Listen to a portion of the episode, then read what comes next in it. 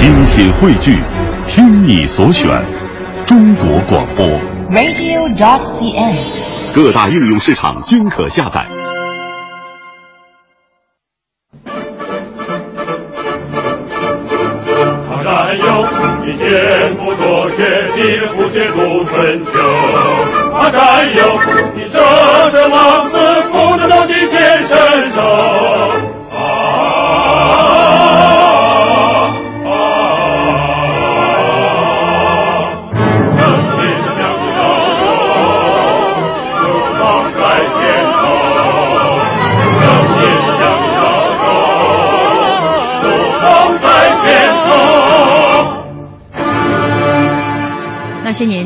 中国人的情感春秋。大家好，我是小婷。大家好，我是林睿。一九八一年二月五日傍晚，随着农历大年初一的鞭炮声，黑白电视机里《敌英十八年》开播了。那是人们第一次看到国产的九集长篇电视剧。本周《那些年》怀念八十年代系列节目，今晚主题那些年的国产电视剧。大家可以在新浪微博检索“经济之声那些年”或者艾特主持人小婷艾特 DJ 林睿来和我们互动。《敌英十八年》这部中国大陆的第一个电视剧，你是否还记得？今天晚上的嘉宾，让大家猜一下。我今天微博上好多人在说，人家都已经发了宾是老陶吗？老陶，你说你来上我们节目已经如此没有悬念了。对，我觉得因为我我特别适合于上这个节目的今天，我觉得今天上这个节目，我觉得不请我，请别人都 都达不到效果，因为我的老朋友奥巴马去报考拉了，然后我只能到这儿来做节目。呃，今天这开场这歌哈，呃，老陶应该也是非常各种思绪吧，就听到这个歌，曙光在前头，这是我们。这个那些年啊，这有史以来开场歌最短的，只有三十多秒。因为那个时候，今天这首歌我们库里没有啊，我是从这个电视剧呃当中的前面的这个片头扒下来的。嗯大家也能听到这个音质很差，所以它也只能放三十多秒。意思就是不怪你。但是你就放多了也不行。对，但是你能从这个电视剧的这个这个前面这几几十秒的这个歌声当中，你能感受到特别震撼。你觉得这不是电视剧，那整个就是一个交响乐团在演奏，特别有气势。所以当时敌你八年播确定不是溢美之词吗？你那个年代的人。我们那个年代就几乎就被镇住了。其实我印象最深的，我那时候林林瑞跟我聊电视剧的时候，我印象最深的是有一个青年，嗯有一个青年是单本剧，是大陆电视台拍摄的第一部电视剧，嗯当时是方舒和张铁林演的，我印象特别深。《敌英十八年》是第一部大陆拍的第一部连续剧，嗯这个也是一个真的是就是其实没有什么借鉴的可能的，嗯就是因为大家觉得要拍一部剧了，然后就拍了，嗯所以确实不容易。因为那个时候。就是改革开放之初，咱们的这个电视荧屏上确实是太没有料了，是吧？对没有内容，所以呢，这个曙光在前头，应该是他的这个同名电视剧，不是同名电视，他这部部呃电视剧叫《敌营十八年》，嗯是吧？是咱们拍的第一部啊，这个长篇电视剧。反正我对歌这歌是特别熟悉，那时候。大街小巷都在唱这歌，对说实话，这歌你想想，比我们很多听众朋友的年龄还要长。对我们就有这个1981年嘛对，巴黎的的雪飘过东京，他说同一个历史，同一个话题，不同的年代，路人甲听你们接下来讲述。八一年，小婷姐还在满街跑呢嘛，人家都你还没出生呢，对吧？上太会聊天了上，小学了，老曹，你不要把实话说出来好不好？让他沉浸在九零后里面。其实啊，这个电视剧特别好看的原因就在于它除了是第一个大家特别欣欣赏之外，还有一个它是一个类似于谍匪片儿，就潜伏啊。嗯实际上就是潜伏、啊，谍战片一个一个共产党的一个一个军官，然后潜伏到地下地下呃这这从地下工作者潜伏到敌营当中，那多么惊险的一件一段戏啊！而且那个时候的这个那个张连文演的这个主角大背头，嗯，因为那个那个时代，其实大背头还是因为是一个非常叛逆的形象才会留大背头。万梓良的大背头要早早啊！哈哈对对，但是他这个大背头是大鬓角，那个鬓角是留下来的，所以这个大背头大鬓角就比较比较嗯比较的。所以当时这个造型其实挺有争议的，是吧？，对，因为这个造型为什么有争议？为什么给他梳这个头？就是因为那个时候的大背头、大鬓角啊，是小流氓梳的。其实我觉得导演是不知道那个敌潜伏到敌营那个敌人应该是什么样子，所以就给他留了一个小流氓头，那就是敌人，所以就让他演这样一个角色。很多地方都是非常粗糙的，因为确实经费比较有限。现在听来可能是比较。天文数字了，当时用十万元拍一部谍战片儿，拍九集一共花了十万块钱花了十万块钱。但那个时候一个人工资才几十块钱，嗯十、万块钱真的是一个天文数字。但确实是对于拍一个电视剧来说，还是你想一集的成本一万块钱，一万块钱啊、嗯。所以就当时这个电视剧特别特别就是能够出出笼，已经是非常不容易的了。尤其我说出笼可能有点有点过了啊，但是确实是我觉得特别不容易，因为《敌营十八年》在所有这个我们八十年代长大的孩子印象当中，应该是非常精彩的一部电视剧，谍战片儿，然后非常帅的男主角，然后女特务，那非常香艳的女特务从被窝里钻出来，那个镜。你你就对那画面印象极其深刻是吧？那个镜头是你根本就不能想象的，就敌人才这么干的。你想想，就只有敌人才这么干。人家本来拍的就是敌人、啊，对，就是拍的就是敌人，所以特别真实。但因为这个真实，就感觉特别刺激，今天用什么词儿来形容？这就叫床戏，是不是？啊就说叫床戏，但是那个真是一个，那其实就是一个镜头，就是一个镜头，啊就是就呃，那那那个国民党的那两个人正在睡觉，是吧？嗯就是当当当，先是话外音，是不是敲门声？然后下一个镜头，这个这个女的一下醒了嘛，就是一个镜头，从被子里就是一一一一一起来，就坐起来就坐起来了，啊然后就是这么一个镜头。不是，我觉得我们那些年的格调怎么被你俩给拉低了？我们连一个床戏聊了快一分钟。因为这个，你别小看这一个床戏，嗯这是整个电视剧突破禁区的一个标志啊！因为在当时，你想想八十年代刚刚开始。床戏是什么概念啊？别说床戏，男女谈恋爱都是一个非常非常古怪的事儿。但是因为要表现共产党人打入敌营，敌营是乱七八糟的，所以就就加了这一段戏。但是这个敌营确实，你想十八年用九集的时间来表现，确实是还是比较的仓促的。但是当时的这个电视剧已经表现出这样的曲折来了。嗯，你看你刚刚才一说到那床戏什么的，我找到了一段儿这个对于当年的这个主演张连文的一个采访，我们来听一下。我那时候在拍电影呢，在四川呢。四川了以后，我就有一天的话，就说这个这个这个拍那个晚上太阳一下山呢，我们就说收摊了，就回去了。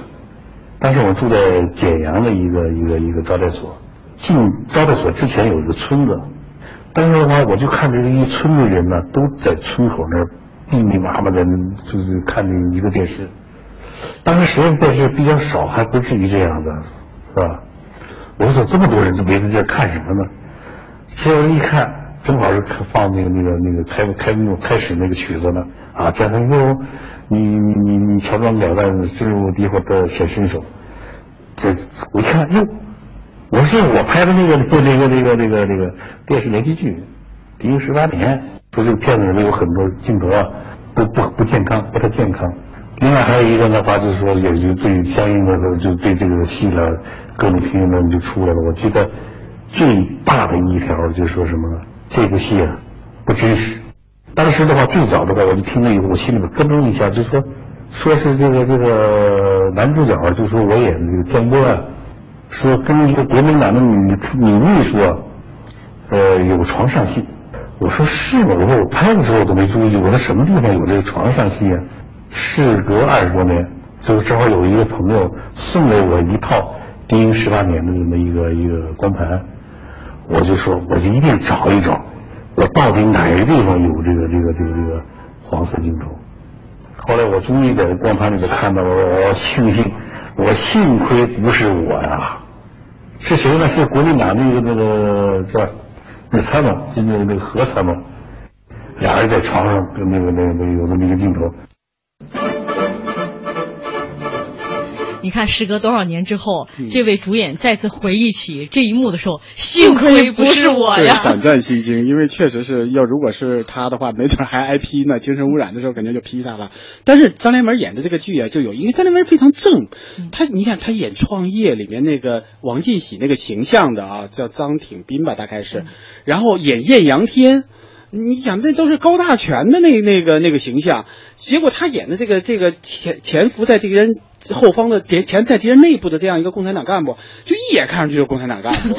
你知道这戏浓眉大播出之后，好多人不是说这个不真实吗？嗯说别说潜伏在敌营十八年了，就这样的呃形象，十八天就被戳破了。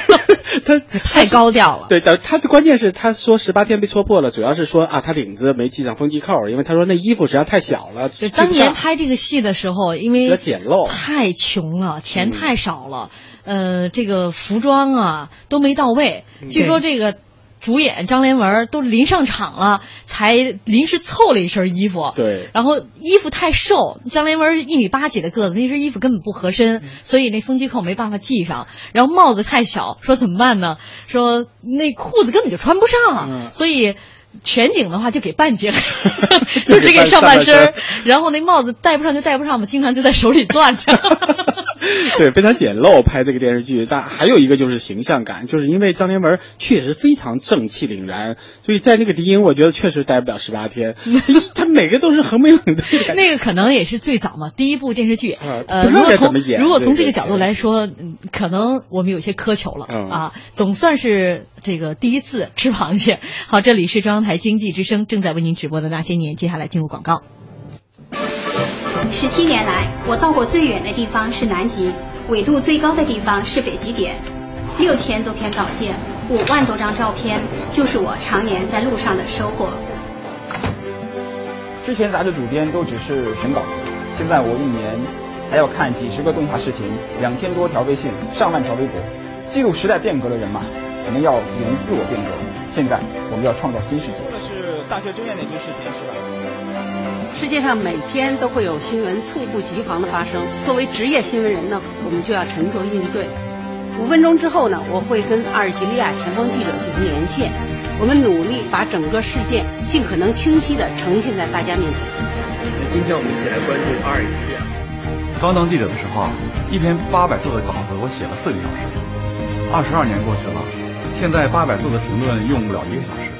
我对写稿永远充满了憧憬和热爱。二十四年前，我刚到广播电台的时候，我们的语速是每分钟二百二十个字，现在是每分钟二百八十个字。语速越快，越需要我们更加慎重的处理每一个字，因为我们面对的是数以亿计的听众。这是我记的声音。好的，我看一下。每天要面对四千五百八十八万粉丝，很多权威信息都是第一时间从这里发布的。我当记者六年了，之前还从未体验过如此强大的影响力。二零一四年巴西世界杯赛是我职业生涯当中的第七届世界杯赛。在二十八年的记者生涯当中，我和我的同事们已经为世界杯、欧洲杯制作超过一百八十期的跑文声。我是中央台记者张军，我是新华社记者张倩松，我是一读记者马生博，我是新华社记者朱玉，我是中国青年报记者刘畅，我是中央人民广播电台记者郭静，我是人民日报记者徐丹。记录时代，记录你我。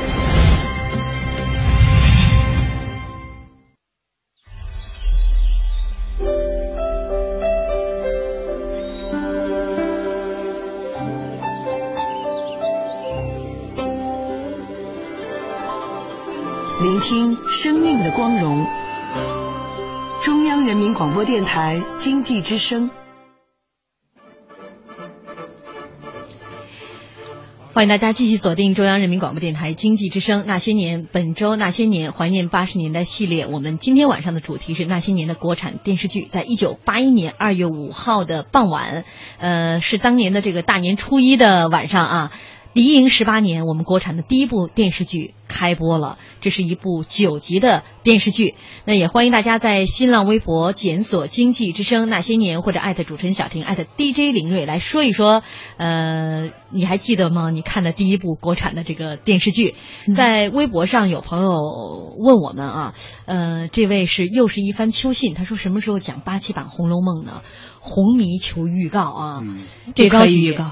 这个因为老爷子八十多岁高龄了，其实今天晚上我们说的这个《帝英十八年》也是他拍的，就是《红楼梦》的导演王福林老师嗯。这个导的。嗯，这这个你想太开创这个创世纪了，对对对。但是因为老爷子年事已高，八十多岁了，我们只能这个就就让他只敢劳烦一天。没错，只能周五。五请这个王导过来来讲述《红楼梦》来跟大家提前预告一下哈。那今天呢，我们来说这个《敌营十八年》，呃，刚才说了一句，这也是王扶林导演的这个。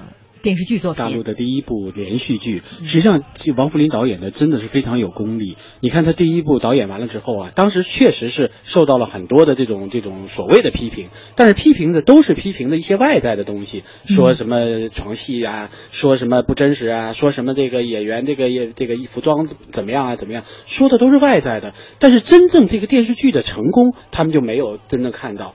第一部这个情景剧用了这么少的这种资金，就拍出了连续拍了九集，而且从人物塑造、情节设置，从这个这个表演，从整个结构非常的流畅，所以这个电视剧真的一下给给大家带来了一个耳眼前一亮的这么，特别是给大陆的观众，因为我们以前没有这样的，没有看过，那个时候电视机还少，那么有了电视机之后呢，可能看点新闻，还还还觉得可以看得下去，剩下看什么呢？都没什么可看的。那个时候也许有这种引进的片子，但也放的非常少。所以大陆这样的一来，有了这样一个片子之后，开创了一个新的时代。所以老陶今天必须得来，他得诉诉苦。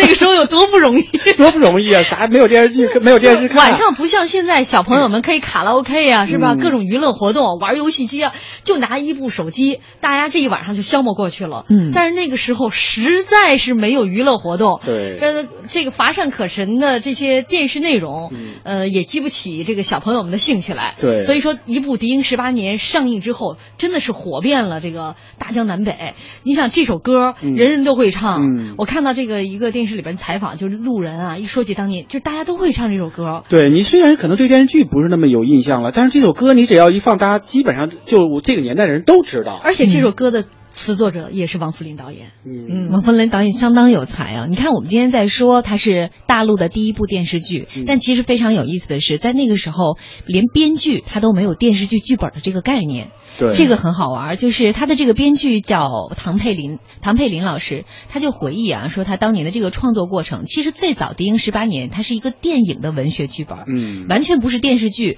现在来讲，我们知道电影剧本和电视剧剧本还是差别蛮大的。对，那个时候他最早是这个，嗯，是寄给了珠江电影制片厂，然后后来就因为那个同时期拍了很多题材相同的，于是就把他的这一部给搁置了。然后后来是在一部杂志上叫《山花》上发表了，被王扶林。导演一眼相中，才有了我们后来说把这一个电影的文学剧本改成了电视剧的剧本。嗯，因为当时啊，其实就是因为文文革刚刚结束，很多的呃五六十年代拍的这种这种片子就都出来，什么《战上海》呀，什么当时的这个什么呃王小棠拍的一些什么《野火春风斗古城》啊，都出来了。所以这种战争片还是非常吸引人的。嗯，所以这这个王扶林导演也就是在这样的一个大背景下选择了这么一个剧本。而且改编呢，我觉得是非常不容易，因为拍一部电影，那个你整个结构把握是比较容易把握的，但是把它改编改编成一个九集的就连续的一个情景剧，其实还是不容易的。所以必须要说一下这个唐佩林。其实唐佩林啊，就改了这一个剧本之后啊，就销声匿迹了，大家也就不知道他后来干什么。好像他呃，此生也就写了这么一个一个剧本，对。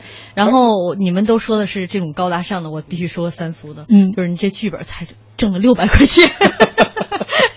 我必须要说一下，我要为人家叫一下冤。你说这是三十多年前，这劳务就是这样。呃，十万块钱的这个经费给了给到了王扶林导演的手里边。虽然现在来看一集可能都不够哈，但是当时他就觉得是个天文数字了。对，你你这其实是组织上对你的一个信任。说当时电视台播出了三个人。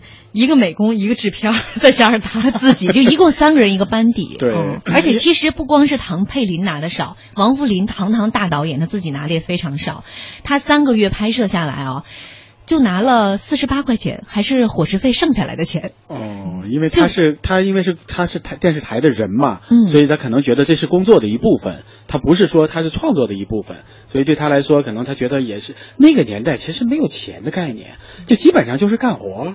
哪有什么挣多少多少钱？也有吧，但是那个那个钱的标准都是按几十来算的，所以当时能给他六百，我觉得就已经很多了。因为那么多演员，那么说那么多道具，那么多服装，没那么多道具啊。据说就 有一次拍群，就是说挺多的一个排的这个士兵，就只借来了两身服装。后来只排头兵两个人穿着服装，其余后边人用镜头各种镜头把他们都藏起来了。我觉得这挺考验摄像大哥的功力的。对对对，确实是很不容易，能够有这么一句，有有这么一部，就是让大家这么喜闻乐见，而且开创有开创意义的这么电视剧，用这么少的资金，用这么用用这么高的一个水平来给它拍出来，嗯确实是不容易。哎，其实我今天在看这个资料的时候，这个《敌营十八年》它的上映或者说它的上马，其实也是有它的历史背景，就是当时是有一部美剧对《加里森敢死队》，咱们能中途咱们能忍忍一忍再说吗？咱们总有一天会说到咱把它一笔带过嘛，说说说，嗯，是吧？是吧，老陶？对对对。其实当时因为有有有引进了美剧，因为电视机它放在那儿，它一天二十四小时在那搁着，你也不不合适。你确实当时只有一个台，只有中央一台，嗯然后新闻也也也不能一直放啊，那新闻都是录播的，你显然也不能那么放，所以就要引进一些剧。然后自己没有就引进剧，引进剧呢就当时就引进了一些美剧。然后引进美剧之后呢，其中有一个《加里森敢死队》，打打杀杀放到一半不让放了。那那那那电视剧它它不让放了，你你你总得有东西播呀。于是乎就这么突然就落到他身上拍一个国产的电视剧。嗯，对，然后他依然是后来也是有一些争议哈，但是呃，就像我们微博上有一位朋友说，呃，我是张小昭，他说王扶林是有实力的导演，你像呃《红楼梦》啊、《三国演义》《水浒》都是他是总导演，嗯呃，这部戏也确实有很多。呃，很吸引人眼球的地方，嗯。比如说他用了这种用章回体的，嗯。而且每到这个结尾就有悬念，对。啊，而且这个悬念的设置，因为只有九集啊，他这个他这个悬念设，这个唐佩林本身，我们特别要还要提一下这个唐佩林，他写这个剧本啊，因为他本人是有这个经历的，他他的一个亲戚就是曾经在地下工作，嗯。就搞过地下工作，所以呢，他非常熟悉他那个生活，所以他在设置情节的时候，非常巧妙的在每一集上留一个悬念，所以你每一集看，他都会觉得吸引你。我说下一集怎么样？因为第一集好像大概是那个他潜入到敌营内部，好像是女特务要发现他了还是怎么的了，然后他突然就就是就一下子就愣在那儿了，然后就结束了，他，就突然就就心都悬起来了，下一集他会不会被发现？然后再峰回路转，然后我我以为在你脑海当中只有那个床戏那个画面，是要被发现了，所以就是就是确实不容易。十八年他要表现起来，其实也很难表现啊。其实他他、这个所以说，现在翻拍都一百二十集嘛。对呀、我的天哪！看了又看，真是，呃，但现在，可能跟当年这九集的这个，无论从各方面啊，都不可同日而语了。对但是作为呃八一年最早一批拥有电视的这个家庭来说，《敌营十八年》是他们最刻骨铭心的一部国产电视剧。对，嗯因为只有这个让他们的整个夜晚变得变得丰富起来了。嗯，呃，微博上有一位朋友啊在问我们，呃，这位是呃佛徐痴，我是这么拼出来的啊，说这几周的节目让我这种九零后怎么办？完全不知道在讲什么。嗯，我想跟他讲，就是这位朋友，这位朋友。难道我们说的是英语吗？你你都听不懂我们在讲什么。林瑞，你你觉得，因为你跟他相近嘛，我就知道你要把这个作为抛给90后我。你说我给你出一招，下次啊，你上午的时候私信我们，然后我发你一个 list 一个名单，你跟我一样，下午查个五六个小时，你就知道我们今天要讲什么。呃，好，接下来要讲什么呢？我们先听听这首歌。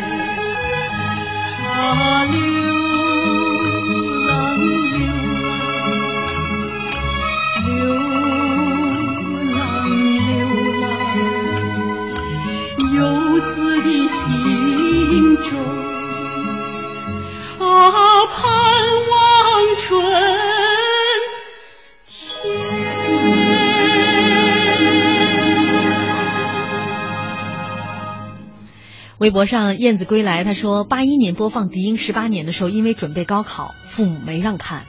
八二年的国产第二部八集电视连续剧《虾球传》，正好等待大学发榜，那才叫看得开心呢。大学的迎新生联欢会上，作为新生代表演唱的就是由程方圆演唱的主题歌《游子吟》，男女主人公的配音是童自荣、刘广宁。后来工作中还有幸采访过两位老师，印象极深。看来是一位我们的前辈。哎呀，我觉得跟我大概是一个年龄的，因为我也是八二年上的大学嘛，所以我觉得应该是跟我同年龄的人。嗯嗯，这个《虾球传》确实我也是印象非常深，也我跟你是同时的，也是在等发榜的时候看的，好像我们也是上了大学的。啊，燕子归来，这老陶现在是针对你在跟你聊天呢啊。他是你的托吗，老唐？呃，燕子别说啊，其实上午我们刚刚交流过。还有兰州入境，他说我是七零后，小时候看过吴海呃吴海燕演的《西施》，觉得她特别漂亮，好像还有引进的《大西洋底来的人》，哎，这都是我们之后要说的啊、哦。嗯，还有朋友说，真的不知道你在说啥，想查都没目标，好痛苦，想不清了又放不下，纠结中。你犹豫犹豫啊，可以调侃一下老陶。接下来进入广告。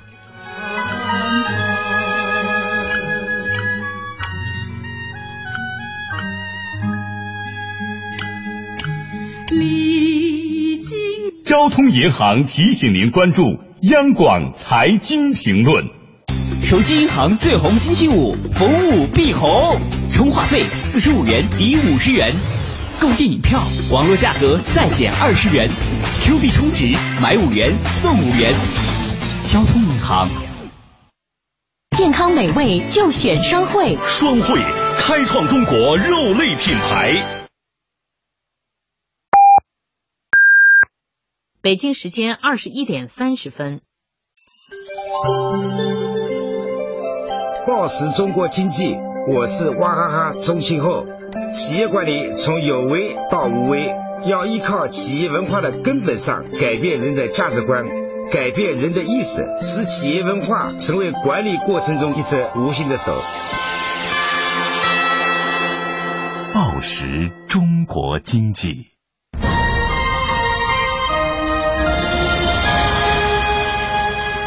之声。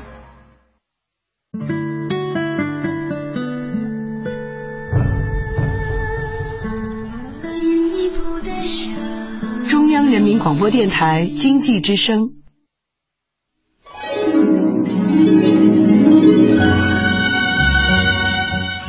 欢迎大家继续锁定中央人民广播电台经济之声《那些年》。本周《那些年》怀念八十年代系列，我们今晚的主题是那些年的国产电视剧啊。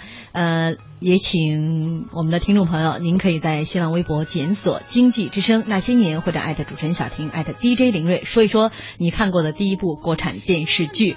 呃，我们微博上有朋友花蝴蝶，他说印象最深刻的还是《敌营十八年》，那时候才十二三岁，跑隔壁银行的门卫室外面，站在凳子上看，银行有彩电，太多人看了，门卫都不管吗？嗯，那个时候就有彩电了，真是很不容易哎。银行啊，真高大上。那你想想，还是就那么一 一一个电视，好多人围在外面看。对，你像这个，大家现在听到这个歌叫《游子吟》，嗯是《虾球传》的主题曲。这首歌当年也是很风靡啊。对程方圆首唱的。呃，我今天看到一个就是当年这个新闻，说在看《虾球传》的时候，上海呃，因为都是那种阁楼嘛，嗯就好多人在看呢，就把阁楼给压塌了，嗯死伤了十四个人。嗯就是一个其实挺惨重的一个一一个一个事故啊。但那个时代就是这样，有电视的人家太少，而且有电视人家不抠门儿。嗯，真的就是好像都拿出来，大家一起看。对我们真的时候那时候就是呃多少户人家就跑到一家去看，对密密麻麻的。对，其实这个电视剧特别有意思，就这首歌我印象也特别深，因为当时，呃，大概河南有一个非常著名的百货商店刚刚开张，所以呢，就是就是好像在北京也有分店，那个那个商店，然后就就就刚刚开张，所以呢，一个广告词儿就是，呃，星期天星期天没事儿去哪儿去哪儿去哪里去啊，他就说到哪哪哪商场，就后面我们小朋友都会改成叫虾球传。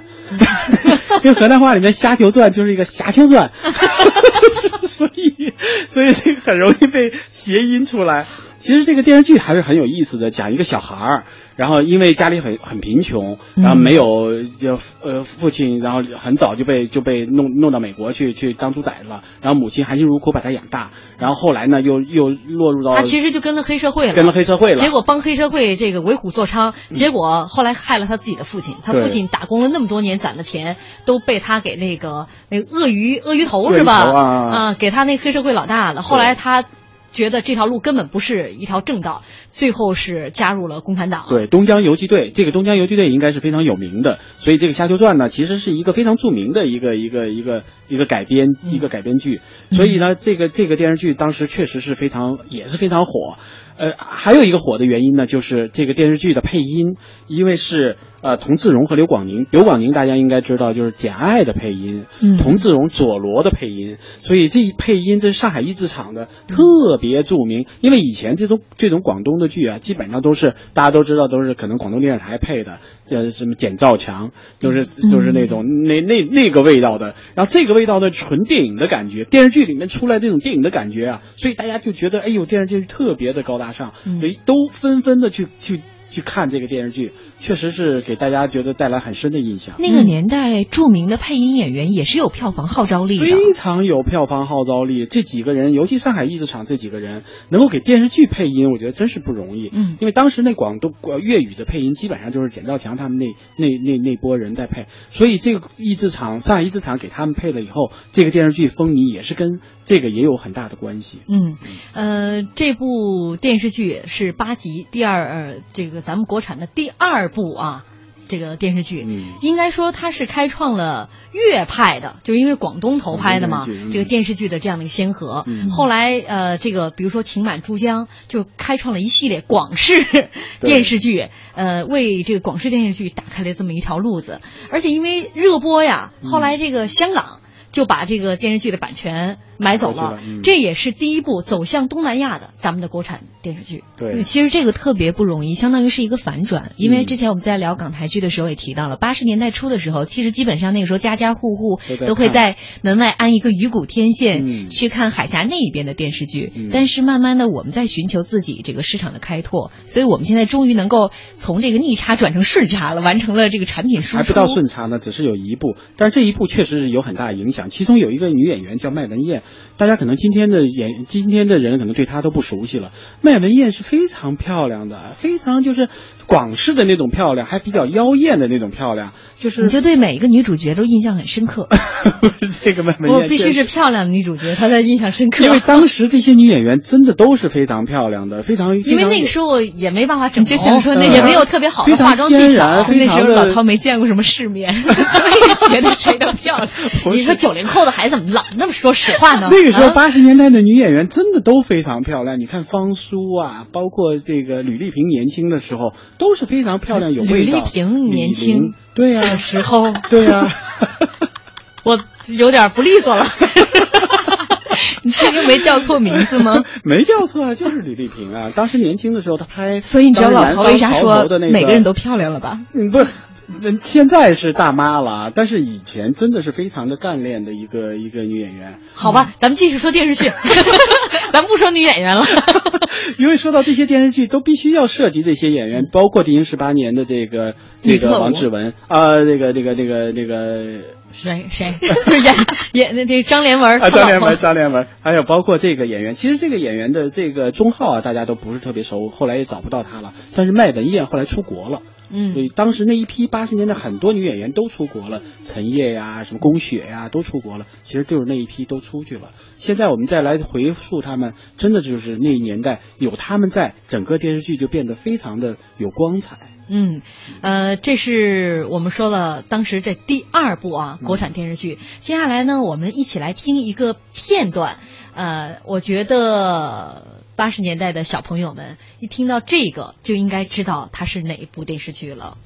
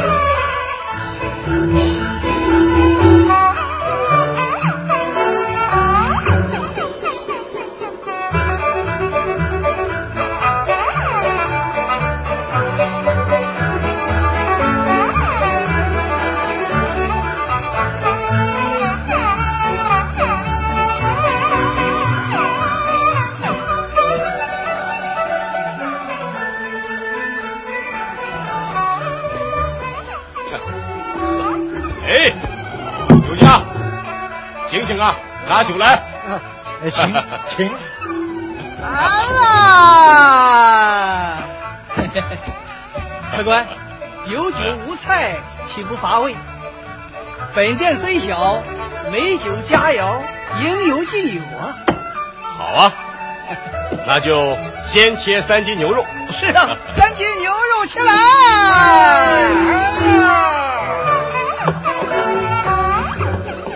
三斤牛肉来啦！请。好酒。再来三碗。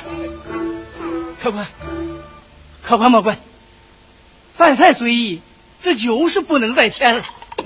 嗯，怎么不卖了吗？哎，不是不卖，客官进门时可曾看到那酒旗上写着“三碗不过岗”？什么意思？哦，这酒劲儿甚大。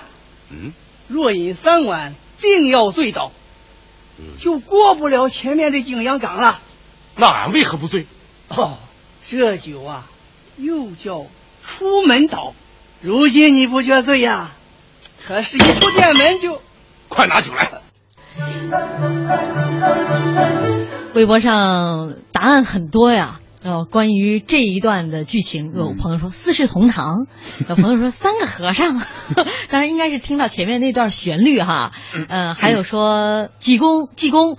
那其实那个时候还有朋友说《水浒》是吧？嗯。水浒》没错，它但是当时它是其实是《水浒》的一个单本。对。啊，呃，山东电视还拍了一系列的哈，呃，这个把《水浒》给分拆出来了。对，我记得当时印象特别深，就看他这个片头“嗯。水浒”这个字出来，嗯。我第一次知道水其实是一二三，连笔写下来就是阿拉伯数字一二三。嗯。你就是想说从那儿看到的，小学没毕业，或者是小学语文课没好好学。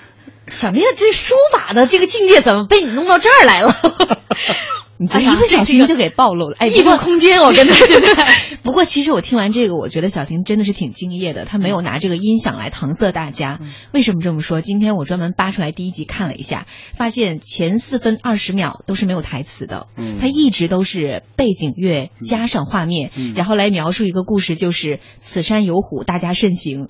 然后等到这个出现刚才特别逗的这段音乐，有点猪八戒背媳妇儿这个旋律，就是武松这个少年出现了。对，实际上就是就是我我觉得这这不是说演员一这个特意这么做的，嗯。我觉得是大家不知道该怎么做。嗯，我觉得那个时候啊，就是电视剧意味着什么？其实对许多人来说都是一个摸索的过程。那王扶林呢，因为还见多识广一些，嗯、所以呢，他相对来说拍的还完整一点。《敌人十八年》《虾球传》呢，因为得得益于跟港台比较近，所以《虾球传》的拍摄呢，整个的这个故事情节啊、连贯性啊、也人物的表演啊，这个情节的设置也都还比较比较顺畅。到了武松呢，因为山东电视台，我我我我我不是说不是说山东电视台比较闭塞啊，但至少我觉得，但刚开始接触电视剧，他们可能在操作上还不是特别的熟练，所以弄出了那么长时间的一个音乐，啥也没有，也不知道他们要干嘛，就是我对着啊音乐，然后整个拍摄的过程确实还都比较简单。然后你打虎，尤其是打虎，我觉得这多这是多精彩的一幕啊！但是这虎很难表现，我我觉得显然这个虎肯定是人装的，它不能是别的方式来做，它也不能弄真虎来弄。哎，你要说这个吧，我们来听一段对当时这个主演朱延平的采访，究竟是真老虎还是假老虎？咱听一下。很多观众在问我啊，说这个你拍的老虎是真的是假的啊？我说有真的有假的，在地下跑的都是真的，啊，跳起来的都是假的。最后我们抢来抢去，也没有拍到他真正说是，呃，这个跳得很高的一些动作。这个我们大概拍了大概整整的二十四个通宵。呃，山东电台当时说花了这个，当时算花钱最多的了，啊，是用用十张狗皮做了这么一张一一一只虎皮，然后有一个武打设计叫季学根嘛，他这个穿上虎皮。这个用弹板做出来的，所以关键就是说，这个有有有一个动作，就是这个你扑过来，我这个伸手抓住一个树枝，抓到树枝以后，这个引体唰一翻身上来上去了。还有就是说，这个拿着棍子，最后把这个摔棒给打断了的时候，就这个配合是非常非常难的。听到了吧？有真老虎，有假老虎，嗯、但是基本上就是那一。但是那时候没有特技，没特技啊，因为它必须就是真老虎和特假老虎必须得运用的非常的恰当，因为他他最后就是他把那个老虎翻过去，那看一看就是翻了一个人过去，不是翻了一个老虎过去，而且接下来就不拍了，就拍一大堆人在后面旁边看。我觉得这个就是一个就是没办法，因为确实是比较难以难于来做这些戏。呃，还有一个场景就是西门庆。就是跟西门庆打斗的时候，西门庆非常帅啊！他这个这个片子里面，我我我的感觉有点像李强，好像是李强演的。嗯，就是大家还记得李强吧？就是就是非常个个很高，然后非常我们不是一个年代的，不记得。我知道他，嗯、但是一时半会儿说不出他演的那些。瘦瘦高高的，他演大概《敌后武工队》演过，嗯、然后就是就是瘦瘦高高的。就是您觉您觉得武松还没有那个神帅？哎呀，武松因为就是脸是个方脸，对，然后就是就是身板武松长得一身正气。要说到这还真。像武松，就是我觉得这个 就你觉得武松就应该不好看，他就不是一好看不好看是其次，就是他应该有那个身板，嗯，就是上去就感觉这特别敦实。你想打老虎的，嗯、而且武松是是武二武二爷，那那他应该是身手非常敏捷的，而且舞刀弄枪的感觉。所以朱延平的演演的这个武松确实还是深入人心的。朱延平为什么有这个身板？其实他也算得上是半个专业人士了。嗯，他从十四岁的时候就在京剧团里面学武生，嗯，所以他肯定是有这个腰身的。对，再加上那个长相，就特别正气凛然，跟老陶一样。所以后来其实大家在选武松这个角色，这《水浒传》在选武松这个角色的时候，有意识的去参考。这是朱延平拍，因为他那个确实形象太深入人心了。嗯、呃，那应该算是严格意义上说第一部咱们国产的功夫电视剧，对是吧？可以这么说。他也是也是九集哈，还是呃，印象当中是是这个八集还是九集？嗯。那当时我反正小时候看他的那个，他虽然没有主题歌，他一直都是我们像开场的那个那种啊，噔噔呃，然后非常噔噔噔音乐的那种，那是猪八戒背媳妇儿好吗？《西游记》里的，但是那个唢呐，呃，山东名曲《一枝花》，还有另外一个咱们的这个经典的一个传统的名曲，嗯、呃，两首曲子在里面。其实他这曲子你要仔细听，我今天大概浏览了一下哈，它是根据剧情不同，他那个曲子有。有这种欢快的，嗯、就是一开始的这种欢快的，还有后面很悲凉的。对，你比如说他的哥哥被人欺负，对，武大郎被哎，武大郎被欺负，到后来他是为兄报仇，嗯，那个曲子其实都很都很悲凉，很悲壮的。嗯，呃，这也让就是这个民族乐曲。呃，在电视剧当中出现，这也是第一次。而且呢，表现的非常非常贴切，使得整个剧情由由于有了这些音乐之后啊，烘托的还很恰到好处。因为有的时候你专门靠语言来说，因为大家对武对《水浒》应该非常熟了，对它的剧情、对它的对话也都非常熟。那如果有了这些音乐在里边穿插了之后，就感觉非常有意思，就不再是一个干巴巴的把一个剧本给给完整的呈现在上面。事实上，这个剧也就是几乎就把那个《水浒》完整的呈现在这里面了。其实没有太多的改编的这个痕迹，但是里面的武打是非常有意思的。嗯，像醉打蒋门神，还有跟这个跟西门庆打斗，都是就是因为朱元平是有这个武功基础的。那个当时什么流行了？醉拳啊，醉拳。他就因为是醉打这个蒋门神嘛，然后就是一直用他的那个醉拳。呃，我印象特别深，有有一句台词儿是：“你是敬酒不吃吃罚酒了。”其实其实就是这个武打，因为朱元平他有这个武功基础，所以打起来确实很好看。为什么说他是可能能够说得上第一部这种？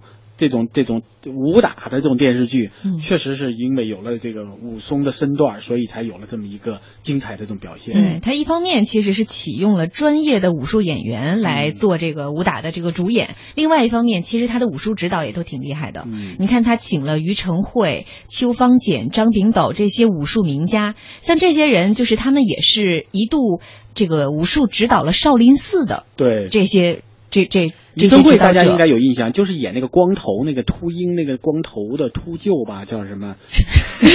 光头不是一只鹰，他是少林寺里边的一个角色。对对对，就是他演那个的，就是他的武打功，他是因为也是好像也是这个呃武术比赛的什么冠军之类的得过的，所以他的武功也是非常好。所以整个这个这个剧里面的武打的戏，武打。打斗的戏非常真实，人家拍的也特好。要知道，你说当年的那个摄影孙周啊，现在是大导演了。对啊，他自己也说，他自己也说，那部电视剧当时山东电视台当时拍的第一部嘛，嗯嗯，所有现在看来很简陋，但是都是一个经验的积累。哦啊，这就相当不容易了。能把那假老虎拍成这样也不容易。好，接下来我们来听听这支歌。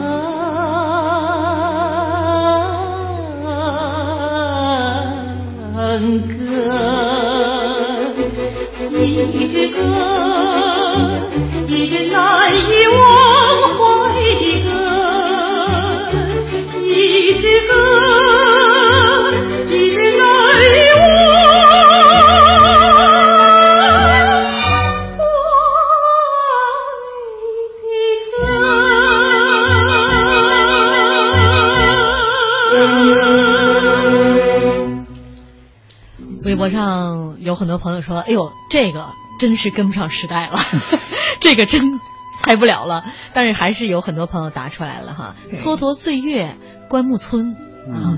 这是这个同名啊，这这也不算同名的这个主题歌，因为这歌名字叫做《一支难忘的歌》。对，这个电视剧是跟小说同名的，叶欣写的小说。我觉得叶欣大家应该还是有点印象的。前不久因为刚刚开过这个中南海开过这个呃文艺座谈会，叶欣就在那说我是什么知青，我的关注点也在知青。然后我们的习主席还在说说啊，我也是知青，是不是？要说这部电视剧也是第一部描写知青生活的电视剧。对。其实知青生活在当时的这个，就是在叶欣写这个蹉跎岁月的时候啊，那个时候就因为八十年代初，大家对知青生活还是有一定的这个，就是心里面一个是呃觉得这个应该是一个光明的一个一个事情，毕竟这个事儿还是一个当时没有对文革有做出更多的这种反应。第二一个就是很多年轻人经历过文革之啊，经历过这个下乡这个生活之后，还是觉得受到了很多的锻炼，所以他们对知青生活还是有一个眷恋在里面，所以才会有这样蹉跎岁月这样的一个片。因为我是觉得在那个时代，绝大部分的年轻人都经历过上山下乡的这样的一个生活，而没有一部电视剧去反映他们这个生活，确实是一不应该的事情，是一个空白。那这个事情，呃，算是我听这个有一段对导演的这个采访啊，他说。呃，拍一一场戏，大家七嘴八舌全围上来了，说这么演，这么演，这么演。那导演急了，说谁拍啊？我导你导啊！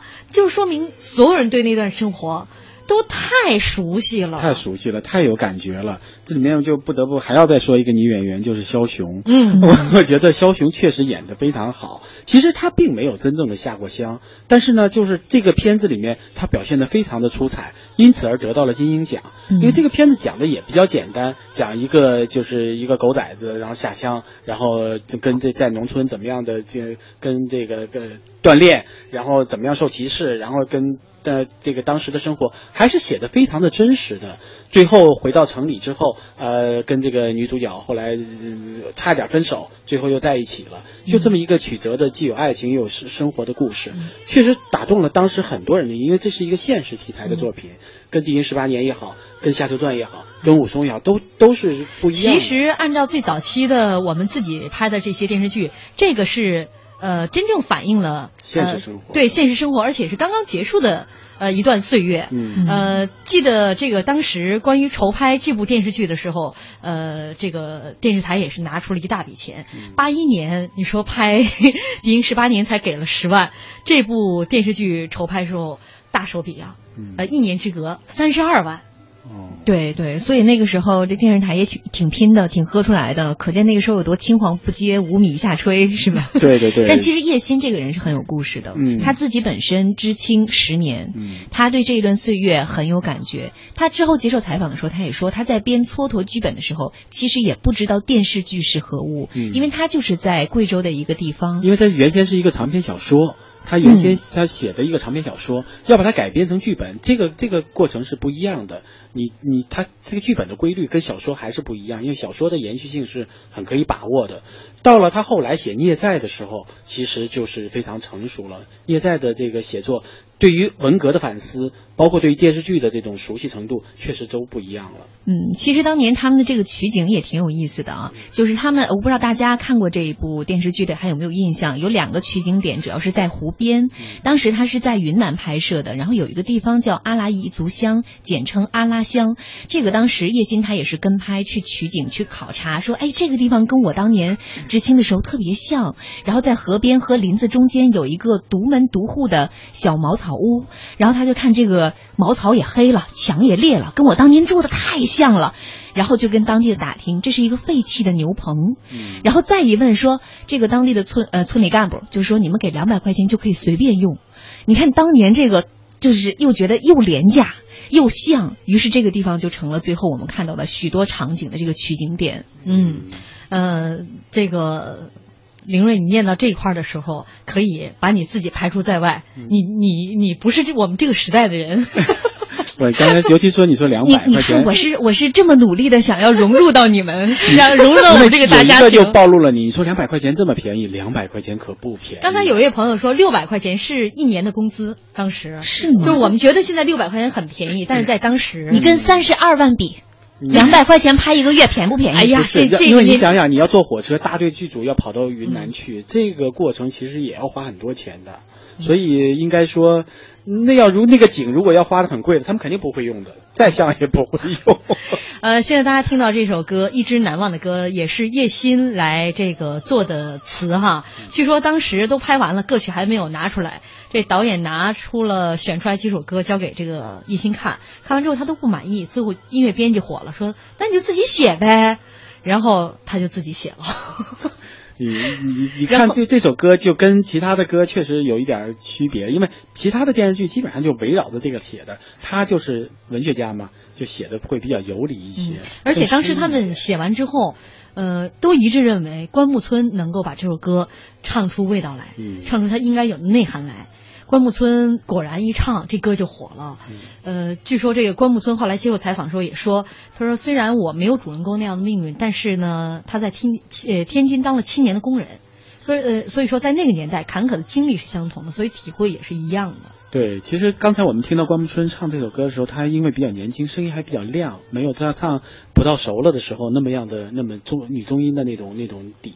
那种那种浑厚的感觉，但是确实这首歌就是一种青春，并且在留在一个曾经经历过的一个艰苦的时代的那种感觉，确实是非常感人。嗯，我们微博上好多朋友都在说，老陶就知道讲女演员，老陶除了他的老呃老奥朋友就是女演员。确实很。我们还有朋友说，老陶昨天就没吃药，今天吃药了吗？今天吃了，所以对着女演员来了。呃，老朋友呃浩浩乎他说，八十年代的国产电视剧现在看来呢有点傻，有点天真。不过那时候的国产电视剧就像一个婴孩，蓬蓬勃勃的生长着，伸一伸胳膊就带来一片欢笑，踢踢小鸭就是一台精彩。再回首时有些许遗憾，但但更有花灿烂，有雨缠绵。